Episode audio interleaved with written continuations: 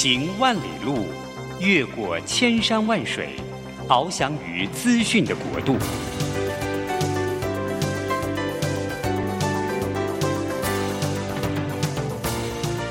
以全方位的视野，飞向更高更远的目标。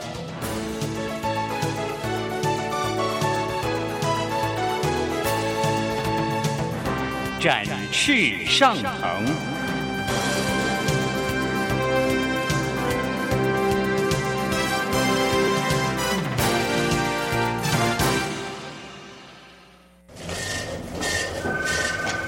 这工作不是我的专业。我之前没有做过啊，奇怪了耶，事情都已经那么多，都做不完了，老板还啰里啰嗦的交代一大堆。职场轻松学，透过职场达人的真实故事以及深入职场的剖析，在轻松对话当中解答您的工作疑虑，排除您的工作障碍。职场不能说、不敢说的，在这里一次让您轻松学。欢迎收听张敏敏制作主持的《职场轻松学》。桃园 FM 一零四点三 Go Go Radio，台北 FM 九零点九佳音广播电台，这里是佳音乐联播网。亲爱的听众朋友，您好，欢迎来到我们职场轻松学，我是张敏敏。哎，职场轻松学，我们希望能够呢，根据现在职场上面大家比较关注的议题，然后呢，透过一个比较轻松的或深度的一些呃对话或聊，希望能够呢，让您在听这个节目的时候呢，可以边听，然后边哎，也许有些启发或一些还不错的好点子。哈，最近年底到了，我不知道各位你的职场上面公司有没有帮你办一些策略营，或者说开一些策略会议。最近我蛮多的朋友啊，他们因为呃到了十一月啦、十二月，那公司都会要他们列一些预算。那以前我在上班的时候啊，那个光那个预算那张表前后改的记录吧，那十三十四次都不为过，所以做预算真的是一件很痛苦的事情。那预算也不是单张表自己能够成立的哦，所以呢，你还要根据呃，比如说你的办的一些活动啦，你的国外出差，还有你可能的出货量哈，你要去预估，所以你要根据你的预估，然后呢，你才能够长出你的预算表。诶，这段过程呢，很多人都非常的痛苦哈。那当然，随着年资越来越深啊，这张表你慢慢成型了啊，大概也知道说那个逻辑大概怎么做，所以呢，也许不会有太大的问题。反正你知道每一年还要再来一次嘛。可对很多刚进入到职场的，或者是说你今天可能转换跑道哈，你到了别家公司去，那就会赫然发现每家公司长的表格完全不一样，那个逻辑呢也都不太也都不太一样，所以在摸这些表格啊、内容啊，真的非常的痛苦。那谈到职场啊，到了年底啊，还有所谓的这个所谓培训活动，除了我们刚刚提到的策略营啦、预算会议等等啊，一些策略的活动，它就会含一些教育训练。那这个教育训练呢，可能是年底到了嘛，你知道，就会有一些啊团队活动啦，哦、啊，那让大家可以凝聚一下哈、年底大家也辛苦了，所以呢，展望一下过去，然后希望能够看一看未来，那看一下大家可以怎么样更好。我们其实都有一个最近在辅导的过程里面，大家的共识了哈。二零二四应该是一个蛮变动的一年，不管说是业绩的成长如何了，但是我想那个变动是可以预见的哈。尤其不管说是地缘政治的要求，或者是因为战争，还有因为气候因素所带来的 ESG 的议题，其实很多都是我们不太熟悉的。所以在明年二零二四年，我们都一直认为那个变动是大的。那因为变动大了，那老板希望大家能够，你知道有一些呃有一些气氛或氛围或学习哈，就是需要非常的到位。所以因为这样子啊，我最近就发现了两件事情啊，让我对一个词啊开始关注啊，叫职人精神。我不知道你认为所谓的职人精神是如何哈？对我而言，我觉得专业这件事情，不论各行各业，不论职位的大小，都是挺重要的。那既然你呃，你担任了一个工作，你承诺了一个工作，我觉得不管薪水怎么样，我们都要有职人精神。我认为别人对我们的评价是我们生命当中非常重要的关键因素，我们都应该为我们的承诺去付出到最多。那当然，因为我们认为我们是专家，我们要我们要发挥职人的样子、样貌，还有我们的一些气度，所以我觉得专业这件事情是工作里面非常重要的表现。它会跟你自己工作的价值观，还有你希望你自己是一个什么样的人有高度相关。那很遗憾呢、最近我就听到了我周边的学生啊，就跟我讲了两件事情。让我开始对于所谓的职人精神，还有资深这件事，我就开始，我就其实听了是蛮难过的哦。呃，有一个呃金融方面的公司，哈，就不方便说哪一家了。他们策略营两天，那因为两天嘛，所以他们除了要报告他们二零二四年工作计划以外，那也要让老师来上上课，因此他们就请了一个外部的讲师。那这位讲师呢，我不知道名字啊。但他在这个讲师的业界应该是蛮资深的，他讲了一些跟团队凝聚有关的主题，也谈一谈计划要怎么样做，什么叫 MBO，什么叫目标管理。那可能是因为这个主题太刚硬了，所以他呢也觉得说好像要炒热一下气氛，因此呢讲着讲着啊，他就开始批评一些他所看到的坊间的工作计划表啊，当然呢这个很正常的，就把 OGSN 给骂进去了。那另外呢，他又提到说啊，现在很多的工作计划又都没有用啊，哈，执行都是有问题的啊，等一等哈。然后最后呢，想要制造一个课后就是课程即将结束的高潮，因此呢，就骂了“国骂”三个字啊。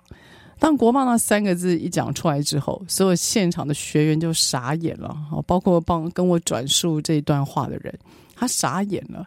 因为呢，我们都诚信的认为，拿麦克风站在前面讲话，而我们认为是老师的人，实在不应该有这样的举止表现。那那位老师事后是解释是说啊，因为他们公司有人私底下讲话讲了这三个字“国骂”，那他只是转述而已啊。我觉得不管这个理由是为何啊，我觉得每个人都要能够珍惜这个每个人你说话的舞台，人家给我们的空间。我觉得这件事情敬业跟专业是蛮重要的。那接下来第二件事情是发生在我身上啊，我因为呢在某一个呃地方我有公开班，然后这个公开班呢都是对着一些比较高阶的经理人，我们会有好几天的课程。那这个因为公开班哦四天的课程实在太多了，所以这个开课的机构呢，他就会请一些外面来的高阶经理人来谈一谈他们奋斗的故事。所以主题就有包括呃，例如啊，策略要怎么样开发，策略怎么样执行，还有问题遇到了该怎么去分析，怎么解决，人才怎么样去养成。整体而言，课程的主题相当的丰富哈，我认为是还蛮符合现在时代趋势的哈。在那边也教蛮久了，然后跟一个伙伴搭课也大概几年的时间了，不知道为什么，可能是我这个课程的负责人啊。他也是为了要炒热气氛哦。他在课程的结束之前啊，他就跟大家讲说：“嘿，各位同学，你们要交作业哈。那呢，你们交那个计划表的作业哈。如果你们公司有一，如果是你们是一间公司，你就写一张一间计划表；然后如果你是两家公司，你就写两张计划表。”他就看了我一下，他说：“反正这个老师呢，领的钱都是一样的哈，你交他就得改。好，所以欢迎大家交作业。”然后他讲这个的时候啊，我人就站在他的旁边啊，侧边啊，我突然有点傻眼。我心里想，你讲这个话的目的是什么？你是要鼓励大家交一些作业，还是说你想要让大家知道说，哎，这个呃老师很努力？我就不晓得那个目的是什么。但我我自己突然那一刹那心觉得很痛啊，觉得哎自己还蛮廉价跟贱价的哦。哎，突然有一种被糟蹋的感觉，是真的蛮难过的哦。然后我那个难过的情绪，我就在思考，到底我要怎么样去呃整理这个情绪。好，那当然，身为一个基督徒哈，我非常希望自己能够原谅他，但我也意识到我是个凡人啊，我有情绪，那个情绪的波动，我就提醒我自己，现在先不要跟他讲话，不然我觉得会有点失控。所以呢，我就沉淀了一两天哈，然后接着就试着这个先用简讯跟他先说明一下，好，尽量让整个字看起来是没有情绪起伏的。那我在里面写给他的简讯就叫做“职人的精神”。我说，每个人在他的岗位上面，不论年纪多长，或者是年纪多深，我觉得我们都应该要有职人的精神，就是专业。所谓的专业，就是今天你不会为了要哗众取宠，而刻意去做一些认为不得体的事。我认为得体这件事情还蛮重要的。那不管你今天是为了让整个满意度的分数变高，还是你希望同学觉得好像呃这边是一个很热闹的学习环境，我觉得得体这件事情是每个人在评估专家一个很重要的一个指数吧。所以我不知道你在你的工作场合里面，你有没有碰过所谓的不得体？你们碰过所谓他号称是专家，可是他明明没有那个职人的样子跟精神或态度？所以我觉得有时候啊，不是在于这个人的技术到底有多好，而是在于他面对自己持有这个技术的时候，他的谦虚态度到底是如何。如果你一直觉得自己的东西不能改，如果你一直觉得自己的东西很了不起，别人都看不懂，那我就要问你一下了，请问你是用什么样的标准来看待自己？那不可以去呃修改的内容，什么东西不能修改？如此完美吗？那如果这东西都不能改？那请问你进步的空间到底在哪里？或者是我们退一步想，那谁能改你的东西？比你厉害吗？那如果今天这家公司里面没有人比你厉害，请问你改变的方向或者空间，那么是没有喽。所以当一个人的专业是不能碰也不能改的，那请问到底你如何或我如何跟你共事？还有所谓的专家，也不是只有技术的问题啊，世上还有态度的问题。我们都承认吧。其实态度某方面会决定你是否会为人尊重，所以我们在讲职人精神，职人精神，你不要忘记了后面还有两个字叫精神，精神层面的东西，它一定跟态度有关，它会跟价值观有关。所以我希望，如果你在公司或他在公司，可能都已经做到一定职位了，都是资深经理或协理了，或者是更高层的人，我希望你能够提。希望你能够提醒自己吧。我想别人也很难提醒你啊。你知道，都已经位居高位了，没有人会指指点点说你哪里不好或哪里不对。我认为都要随时去检验自己，用一个非常谦卑的心，然后来看自己可以怎么样再更好、再修改。有时候年纪轻或者是职场经验没有那么丰富的人，他反而会提供给我们一种角度。然后让我们知道说，哦，原来还可以有这样的视野，然后让整个工作或者是整个会更丰富化。像呃，我最近在呃出书，然后同时我也整理线上课程。跟我共事的人大概都是三十岁以下，他们在看文案的时候，我觉得好有趣哦。好，我像我有个小标题，呃，这个标题就写说啊，一个逆境领导者会知道怎么样先修正，然后再提供关怀。那那个写文案的年轻伙伴，他就写哦，一个逆境领导者会知道怎么样先硬再软。哎，我就觉得先硬再软这个概念其实很容易懂啊，所以我就马上把它修改在我的书还有我的线上课程里面。我对于这样的惊喜啊，我自己很喜欢和 enjoy，所以我身为基督徒哦，我都一直告诉我自己要对人谦虚，一定要对人谦虚。这世界上总有我们看不见的角落，而它可以补足我们最脆弱的那一块。所以，我们今天就来谈一谈有关于职人的精神。也希望各位在工作上发挥职人的精神。不管你今天情绪怎么样，你要告诉你自己，你够成熟，你可以成熟到跟任何一个你不喜欢的人共事。好，我们下个段落再回来。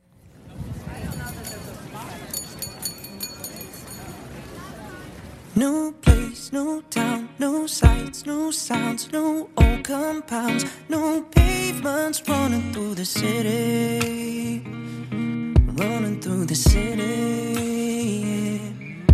New face, new founds, new names, new crowd, new beats, child town, new screams and shout in the city, running through the city, and it makes me feel brand new. And it makes me feel brand new, and it makes me feel brand new, brand new, and it makes me feel brand new, and it makes me feel brand new,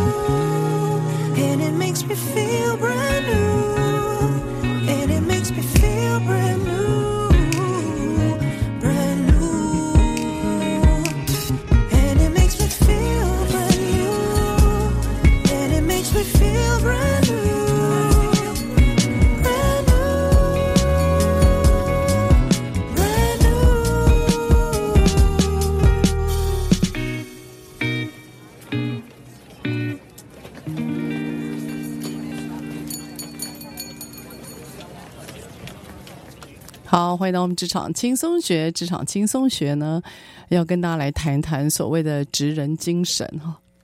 呃，最近年底到了，我不知道大家有没有这个蠢蠢欲动啊？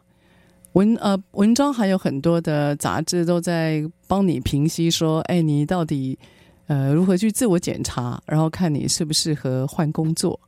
我不知道为什么媒体啊，我之前有提过，但媒体好像有一个这个算惯性吧，只要年底到了。都会鼓励大家换工作，那你怎么知道你换工作是个好时机，或到底换的对不对哦？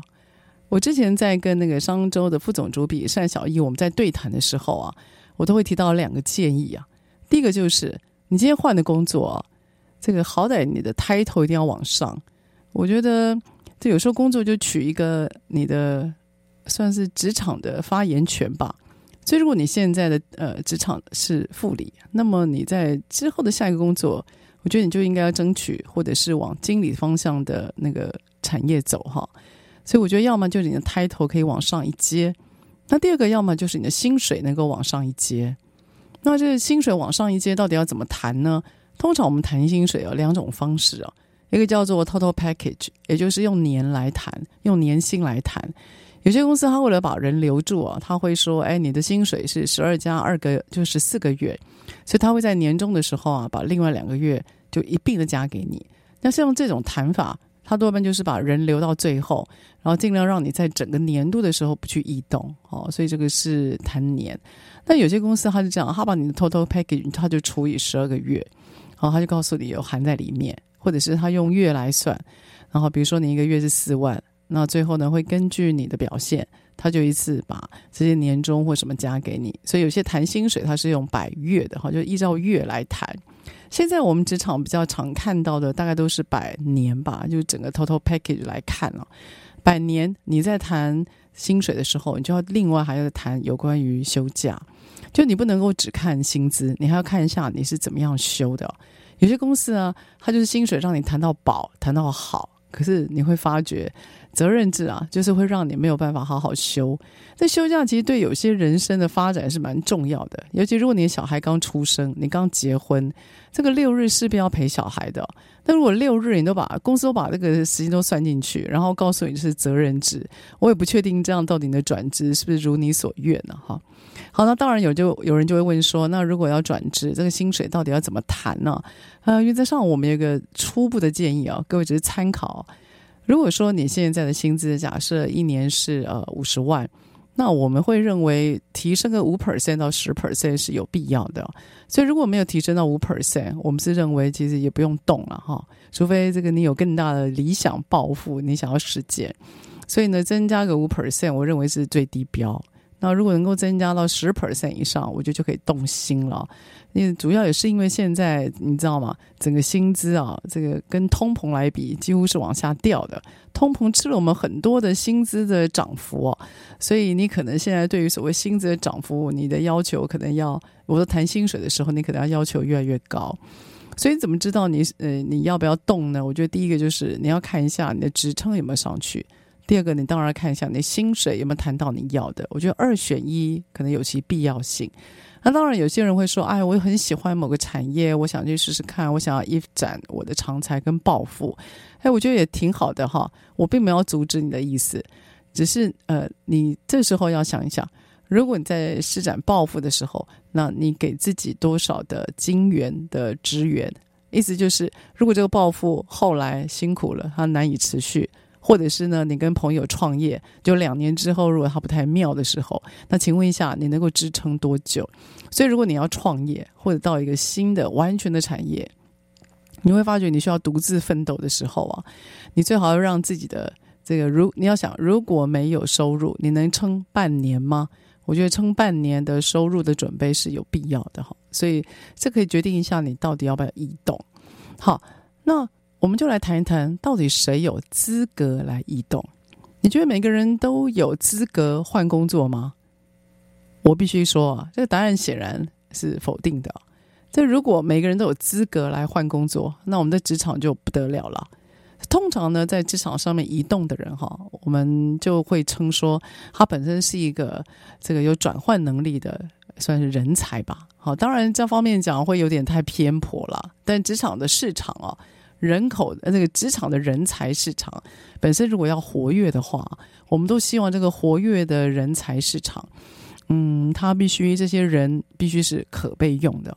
也就是我今天如果 hire 一个人，那我觉得你的专才不错，理论上他就是要马上要能够发挥战力的。现在职场上我们大概没有时间慢慢培养新人，因为所以即刻发挥战力是现在的人才市场非常重要的一个关键。那当我们今天很多的企业啊，他在不管一零四、一一一，或者是很多的猎人才公司里面，我们在找人才的时候啊，大致上来讲，我们会有五个重要的标准。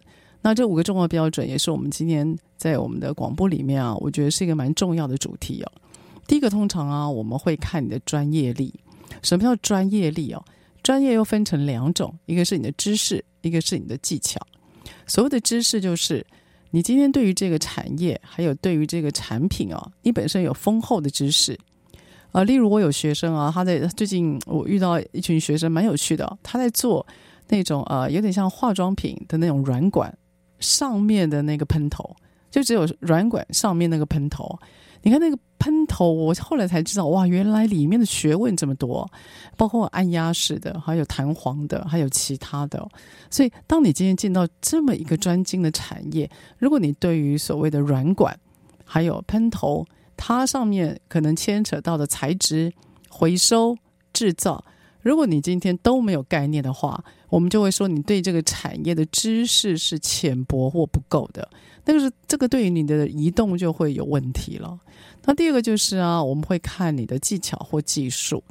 通常我们在讲技巧或技术，它有个特色，会跟手的操作或 SOP 有高度相关。理论上，它应该会是例如拿证照，或者是它有一个认证机构。所以技巧或技术这个东西，它相较是非常客观的，它会有专家来做验证。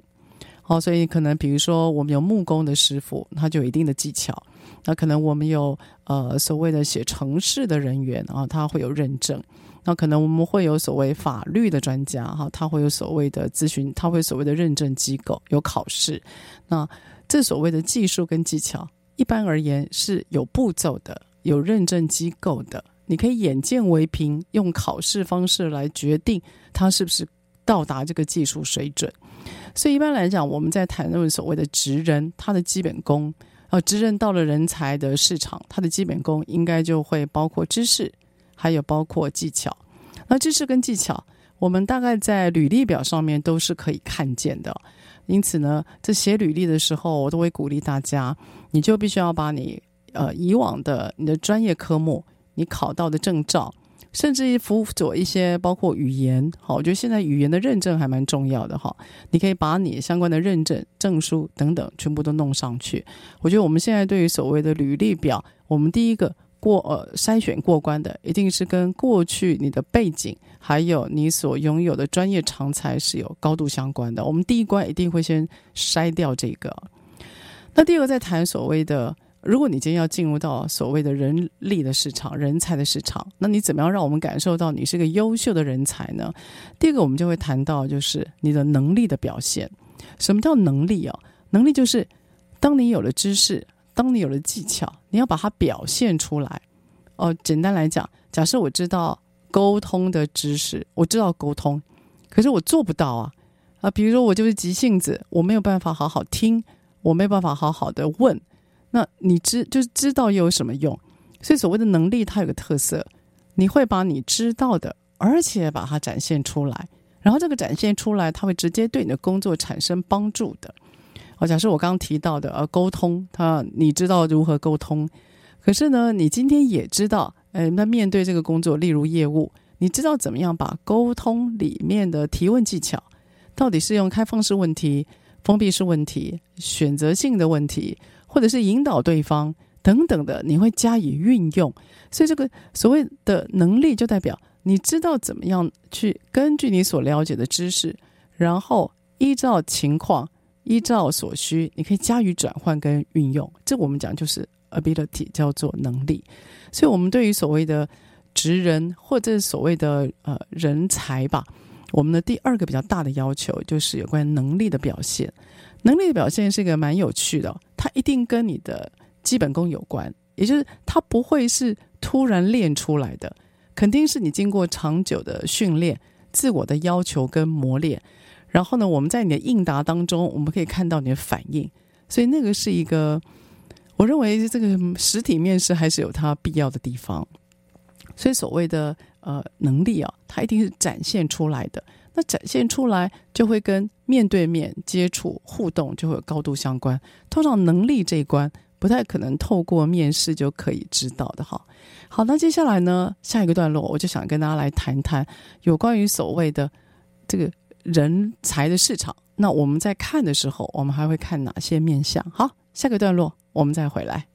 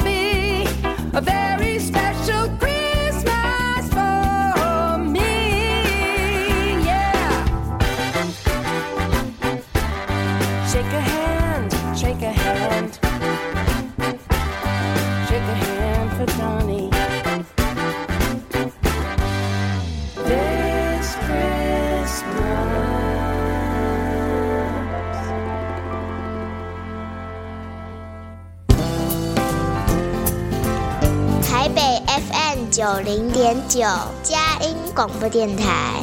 桃园 FM 一零四点三，Go Go Radio；宜兰 FM 九零点三，Love Radio。这里是佳音 Love 联播网，精彩节目，欢迎继续收听。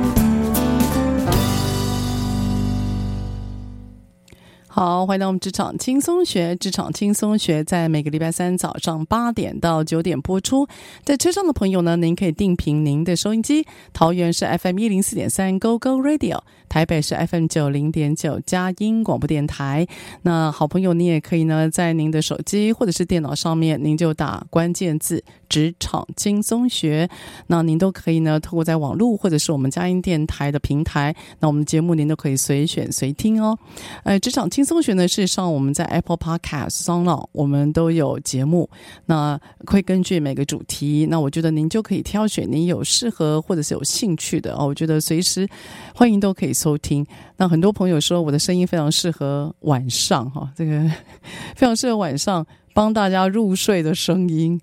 所以您也学习可以挑一下，您吃完饭。然后呢，也许呢，你要在准备让自己就寝之前，来听听我们职场轻松学，感受一下呢。这个我因为我经常到每个地方去担任顾问，还有担任教育训练，非常多的观察。这个观察有时候，哎。真的，一两句话真的很难说完呢。不过，希望能够透过这样的观察，也让各位知道一下，现在职场上面整体来讲，到底有什么样大家比较关注的议题，或者是新的趋势吧。好，那我们今天呢要提到的议题，就是我们想要把所谓职人精神这个概念重新拿回来，怎么样展现自己的专业，然后让自己的专业可以为自己所用，也为公司所用。接下来，你也你也可以在所谓的就业市场取得一个算是比较主动的选择权吧，是你选人家，而不是人家选你啊！我觉得这个是挺关键的。现在台湾的职场啊，越来越多就是个体工作户。那很多人都会觉得到公司里面上班哦，不是他们人生唯一的选择。这个的确是一个蛮重大的趋势，尤其是在疫情过后，因为在家工作的趋势现在应该是为大多数人所接受的。那如果你在家都可以工作，你就会想，那干嘛帮别人打工啊？所以呢，这个现在大家自己创业做小的工作室哦，它这个应该是一个蛮大的趋势哦。这个趋势应该跟美国几乎是同步的哈。那你今天如果独自创业，或者你今天你今天面临到你今天有专业职，然后你今天要自己接案子，你怎么知道这个你可以在这个市场里面活下来？我觉得职人的精神还有你的专业的铺底就非常的重要。所以我们今天也不谈这所谓的。职场的一些大的变化了，我们就来谈你怎么知道你在所谓的专业的市场里面你可以打败别人，然后我们是怎么样看你的？好，那我回到就是我们是怎么样看你的这个角度好了。在上个单元我有跟大家提哦，我们在判在判断一个人是否为人才，一个非常重要的关键就是专业。我觉得如果专业程度不够啊，这个很难真的称之为人才。好，在这里啊，我想要补充一下什么叫专业啊。我的经验是这样子的：如果一个人他钻东西钻太深，可是他旁边周遭很多的知识他没有补强的话，我会认为啊，这也不是我所称的专业。我们现在对于专业有一种像苛求吧，就你今天不能只有有一个科目是专精的，你还要其他的多工多项目，你也都要能够会。我我简单来讲，假设今天呃一个律师，那你不能说。你不能期待他只有会打离婚官司，或你今天不能期待他只会看你的税法。他今天可能呢，你还期待他最好能够帮你也顺便看看房子，然后呢也顺便帮你看一下所谓的遗产税，然后也顺便看一下所谓小孩的基金规划。那你说这东西跟专业到底有没有连贯？就你现在很难去分所谓的专业到底它的界限清楚是在哪里啊？所以如果您今天已经有一个行业科目是很深的，已经是专精了，我觉得挺好的。但你不要认为你就有发言权，人家都一定要来找你。我认为你还要去配合其他的多工会更好。这是有关于所谓的专业，我想要这边做补充。那专业呢，我们就会提到两个大的项目，一个是知识，一个是技巧。那知识多半呢是刻意学习的、累积上去的。那技巧也多半都是 SOP 或跟手操作有关，通常会有些认证或机构来确定这个人他的技术别到底呃这个能量到底在哪里，这个这个叫专业。那第二个呢，我要谈的就是啊，我们在看一个人他有没他是不是人才，我们要谈就是能力啊，能力刚刚有提到，就是你知道这件事情，但不代表你能够做得到，所以能力就代表你是把你所会的。真正能够依照情境而表现出来的，所以你会转换，你会有弹性的去运用，这个叫做能力哈。所以能力的一般来讲，是我们在看职场的时候，或看这所谓的呃专业别的时候啊，我们非常看重能力哦，是因为现在呢，整个职场变化非常的大，如果一个人他不懂变通，或一个人他本身的成长的幅度是有限的，我们呢就不会认为他是一个人才。好，所以所谓的能力啊，它一定跟你怎么样去运用、转换、弹性、变化是有高度相关的，所以才会回到我今天的节目一开始所讲：如果你的东西都不能改，那请问你你成长的空间到底是在哪里？所以这个是要特别留意的哈。好啦，讲到第三个呢，我们在看一个人才的时候啊，嘿，我们会看的是他的价值观。什么是价值观哦？价值观呢？如果你真的严格要讲起来，你可以有工作的价值观、生活的价值观、人生的价值观，哈，这是蛮多的。那我们会呢，把这所谓的工作的价值观，还有人生的价值观，我们是会一起看的。工作价值观包括你的敬业程度，还有你的工作承诺，以及你的道德，还有你今天呃应对进退的得体。好，这是一种所谓的工作的价值观。有些人工作价值观会觉得说，我只要我开心，有什么不可以？那我们就会担心他的个人特质过于明显。那如果我们公司是一个比较注重团队合作的，那这个价值观如果跟我们不同的，我们通常会先排除。好，所以价值观会跟你工作的时候，你期待是一个什么样的？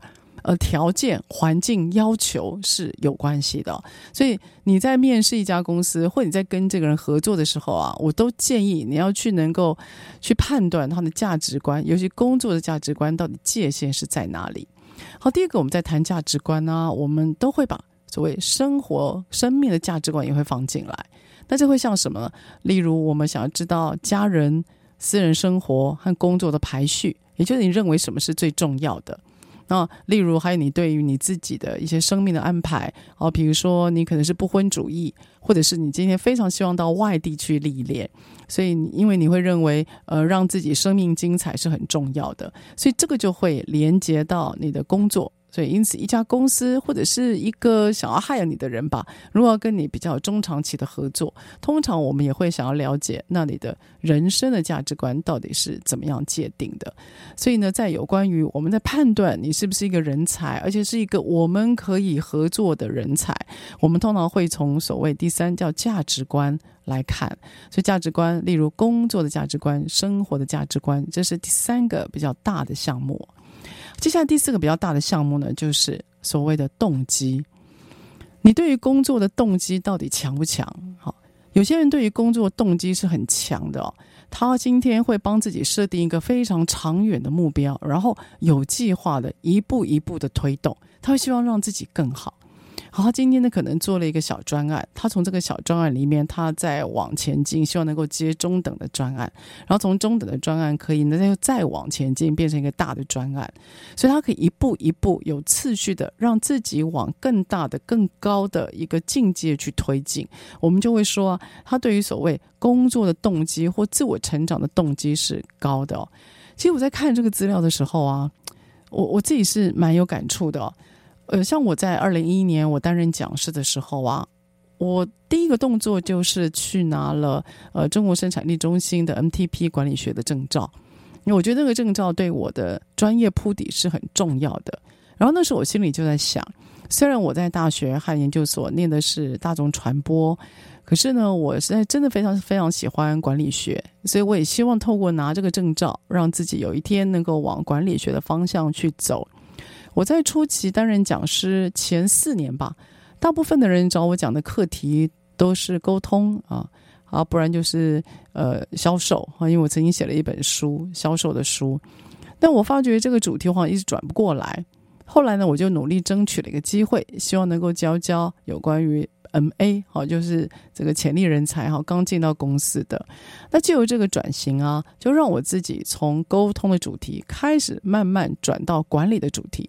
所以呢，我转到管理的主题，我是有意识的、有步骤的，希望让自己在工作的行业别里面去做转型。那这一路的转型，当然也有非常有非常多的投入，也很辛苦哦。所以，当我今天接触到管理学的转型之后，那我也发现自己的不足。所以在二零一五年的时候，我就让自己呃，就是继续念念博士班。那透过这个念书的过程啊，我就把整个管理还有包括领导的知识啊，我就整个的深化，整个的大改造。那你说念博士班辛不辛苦？哎，非常辛苦。各位不要没事去念博士班，这个真的是我打从心里。要呼喊的一个一个那个哈，那个喊那个念头啊，我觉得念 EMBA 就就蛮好的。这个念博士班真的是给自己很大的磨练啊，但也许是也是那个磨练吧，所以让我刻意呢，呃，把自己的知识深化。然后接下来，我想人生到另外一个阶段，二零二四年，我张明敏有新的目标了。所以我们回到所谓的人才哦，那每个人呢、他在。所谓人才，我们会非常看重他的动机，就是他今天到底怎么样设定他的人生，他在这家公司到底有没有想要升迁，他在这家公司有没有想要学的东西，然后或者是他根本想要学的或成长的地方根本不在我们公司，所以有关于动机这件事情，是我们现在在谈人才，或者是我们在谈这个人是不是。我们合作，或者是为我们所 hire 雇佣的人，一个非常重要的标准。好了，下一段落呢，我们再来谈一谈，更多人抢强棍谈的叫人格特质啊，人格特质这个东西能改变吗？我不晓得哎。那我们下一段落来聊一聊吧。If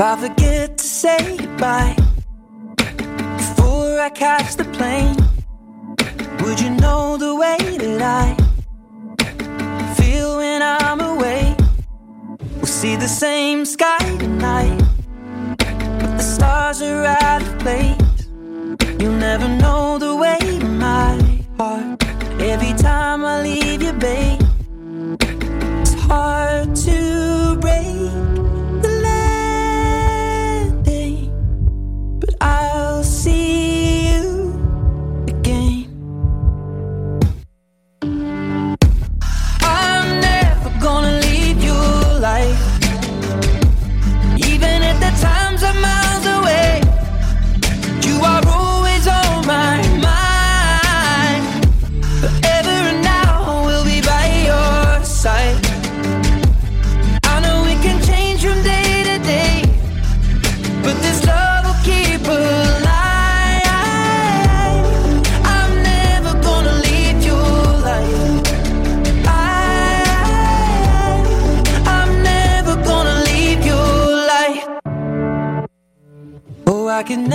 tell you lie or put in words your finest trait.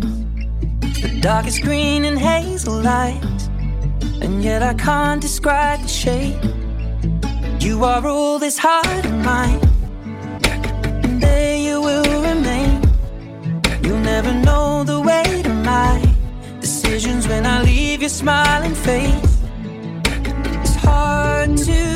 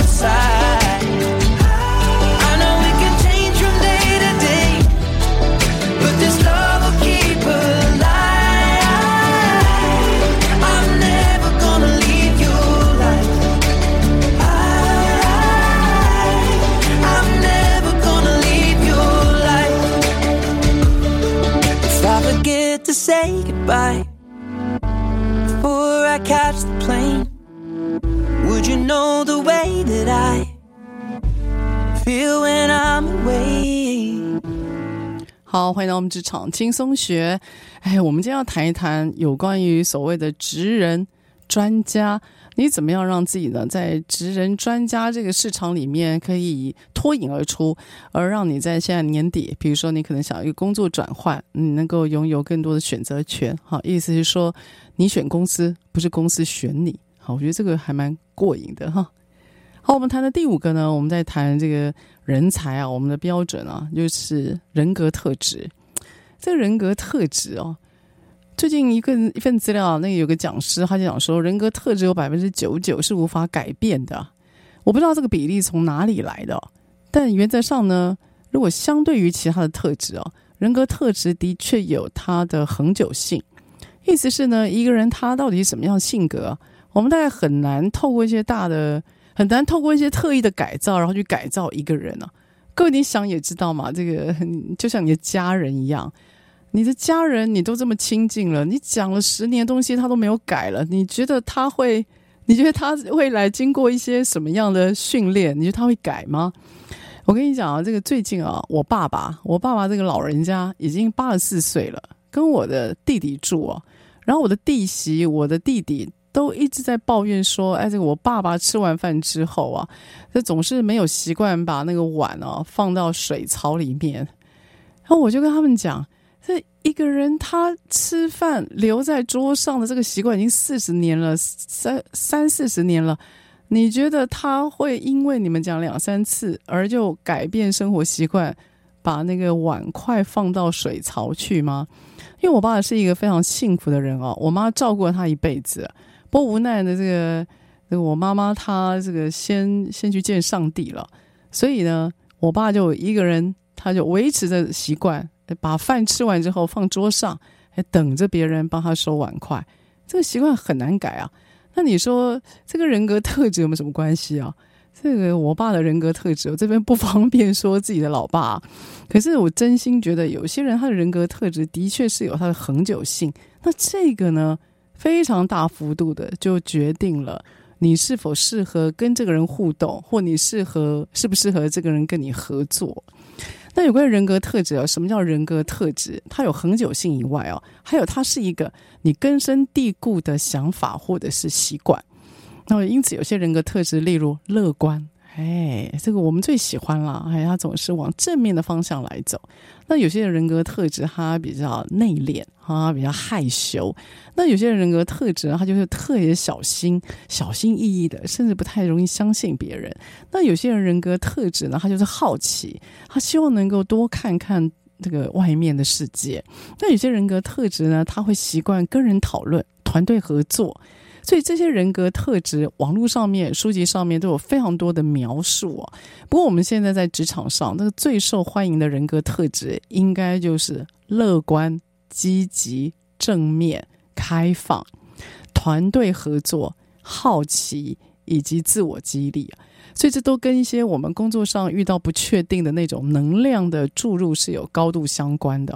所以这个人格特质呢，我我不知道你觉得如何啦。但如果相较于前面四样，包括专业、能力、动机、价值观，我认为这个人格特质它会非常大幅度的决定了你的职场的命运，还有你人生的一个走向哦。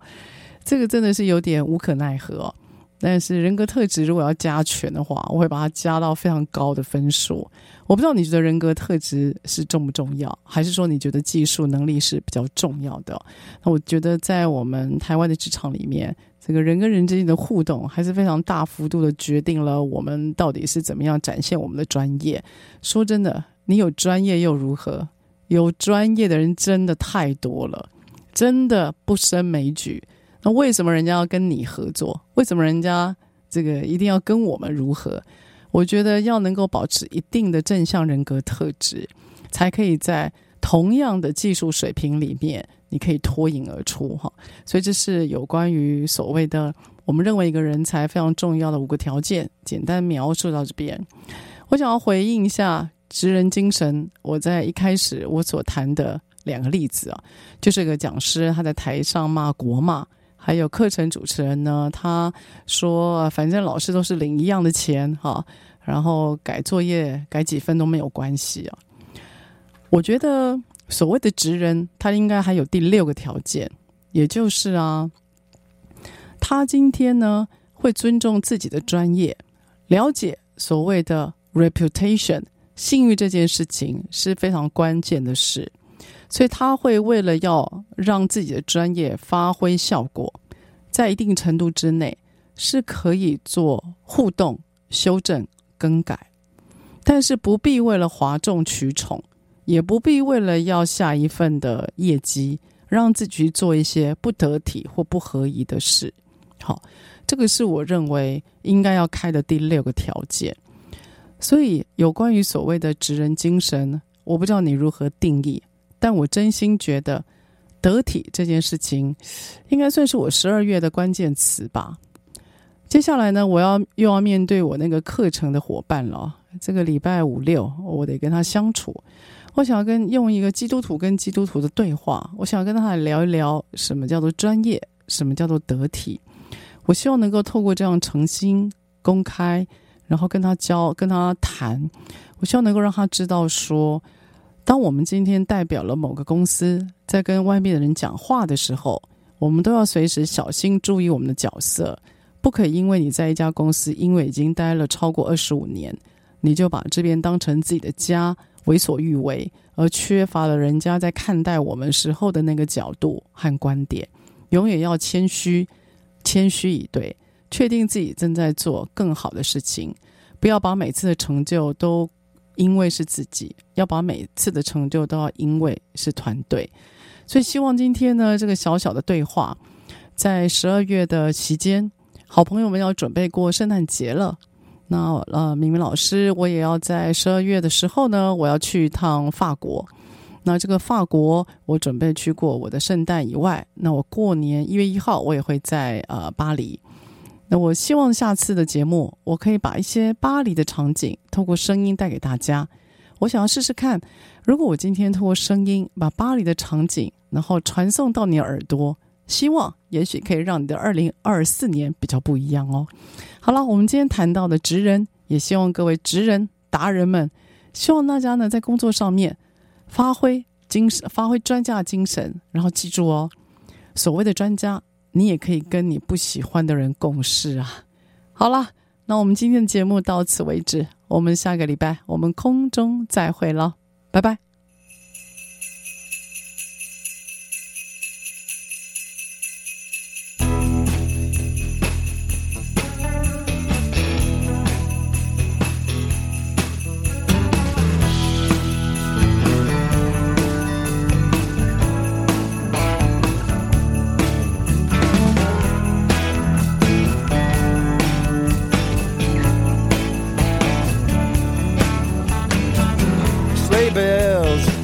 out in the atmosphere, keeping the spirit alive. Sugar bells out on the shopping street, making sure the kids are alright. Could it be a major movie's coming in? The heavens above. A big plate, my mama's cooking bread, feeling of love.